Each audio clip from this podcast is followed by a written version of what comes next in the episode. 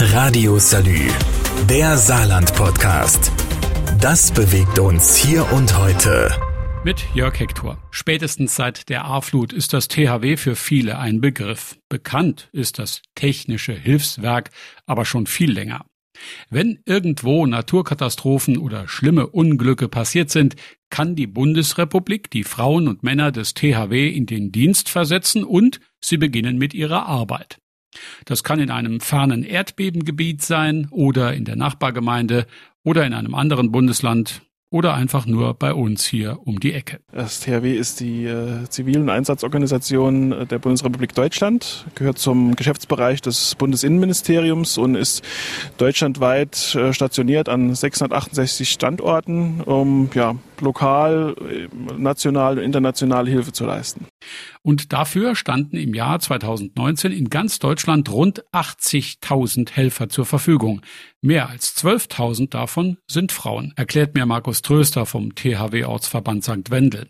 Was die allermeisten dieser Helfer vereint, ist die Tatsache, dass sie ihren Dienst freiwillig leisten. Die Helfer sagen, jawohl, ich mache das in meiner Freizeit zum normalen Job nebenher noch. Und das sind die Menschen, die nachher in den Einsatz gehen. Wir haben zwar auch hauptamtliche Unterstützung, ich sag mal im administrativen Bereich, die uns in der Verwaltung unterstützen. Da ist natürlich auch einiges zu tun.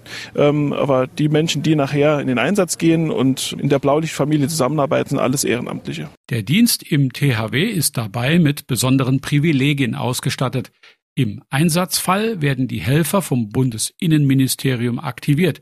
Ob sie dann aber auch jeden Einsatz mitbestreiten, hängt ein Stück weit von ihrem Arbeitgeber ab. Wir haben zwar das THW-Gesetz, das ganz klar sagt, wenn ein THW-Einsatz kommt, muss der äh, Helfer, das Mitglied zum Einsatz kommen. Natürlich geht das immer auf Augenhöhe nur mit dem, mit dem Arbeitgeber in Absprache, die aber in der Regel sehr großes Verständnis dafür haben, dass die Leute dann mal während der Arbeitszeit entweder einige Stunden oder auch bis zu Tagen oder Wochen da äh, weg müssen. Ähm, wir haben es bei der Ahrtal-Katastrophe gesehen, da ist die Solidarität sehr groß. Ähm, Firmenchefs verzichten gerne mal in so einer Situation mal ein, zwei Wochen auf ihre Mitarbeiter. Wenn die THW-Helfer Helfer dann im Einsatz sind, müssen sie sich auf ihr Material verlassen können.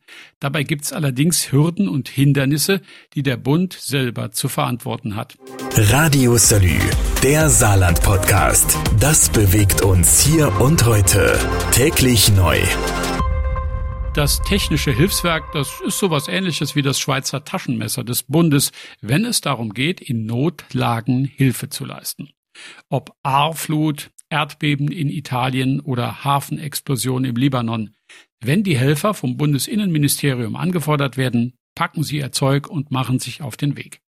Dabei müssen sie, neben ihrer eigentlichen Aufgabe, oft auch kreativ sein, denn, so wünschenswert es auch ist, beim THW ist nicht alles up to date berichtet mir Markus Tröster vom THW Ortsverband St. Wendel. Ja, das Material hat sehr stark an Überalterung gelitten in den letzten Jahren.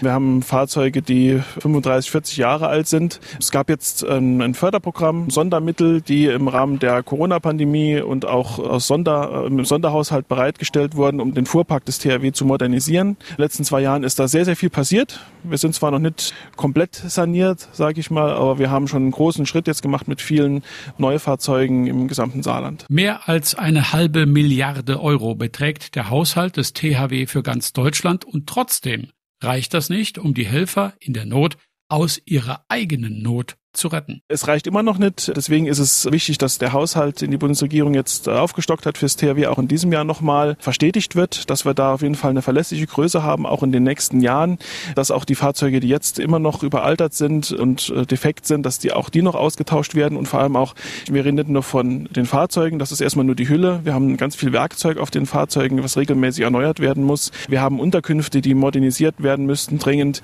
Da ist viel Bedarf an finanziellen Mitteln. Wir dürfen keinen Rückschritt Rückschritt machen in dieser Richtung. Dieser Rückschritt wird aber gerade in der Politik diskutiert. Nach internen Informationen soll der THW-Haushalt um fast die Hälfte gekürzt werden. Radio Salü, der Saarland-Podcast. Das bewegt uns hier und heute. Täglich neu.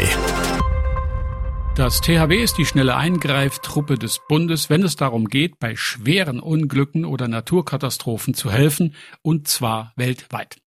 Dafür genießt das THW hohes Ansehen in der Bevölkerung, aber der Dienstherr, also der Bund, der könnte seine Helferreserve besser behandeln. Zwar hat der Bund gerade erst eine Revision im Materiallager angesetzt, die auch für die 24 saarländischen Ortsvereine viel verbessert hat. Es gab um die 70 neue Fahrzeuge und auch Anhänger, die saarlandweit ausgeliefert wurden und auch in den nächsten Jahren auf dem Plan stehen. Sagt Markus Tröster vom Ortsverband St. Wendel. Aber trotzdem stecken die Helfer im Saarland und auch anderen Orts in Deutschland in großen Schwierigkeiten. Wir haben tatsächlich Probleme im Bereich der Unterkünfte. Ähm, teilweise haben wir Ortsverbände, die 10 bis 15 Jahren auf eine Entscheidung warten, ob jetzt was neu gebaut wird oder nicht, obwohl schon lange feststeht, dass einfach ein, ein Bedarf an Fläche da ist für Büros, für Fahrzeuge unterzustellen. Wir haben einige Ortsverbände, die jetzt neue Fahrzeuge bekommen haben, die heute bekanntermaßen große Dimensionen haben, die sehr hoch sind, die sehr breit sind, die einfach nicht in die Fahrzeughalle passen, weil die Fahrzeugfallen waren früher nicht nicht höher. Und da muss dringend Abhilfe geschaffen werden. Es gibt schon ein bundesweites Sonderprogramm dazu, aber hier wir merken einfach, dass die unterschiedlichen Verwaltungsebenen, die da mit reinspielen, äh, verschiedene Köpfe, die da äh, ihr Go geben müssen, dass es einfach viel zu lange dauert. Beispiel St. Wendel warten wir seit über zwölf Jahren auf einen neuen Standort. Wir haben jetzt eine Übergangslösung gefunden, aber noch keine finale Liegenschaft.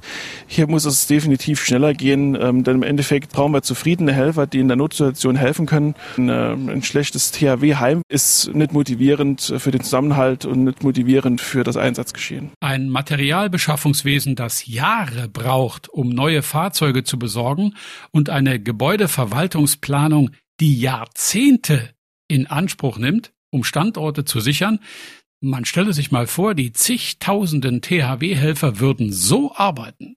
Das THW an der Saar ist noch handlungsfähig aufgestellt. Aber in einer Katastrophe gehen Mensch und Maschine oft über die Belastungsgrenze. Ein Gedanke, der bei diesen Zuständen nicht immer nur beruhigend ist. Radio Salü, der Saarland-Podcast. Jeden Tag neu, auch auf salü.de und überall, wo es Podcasts gibt.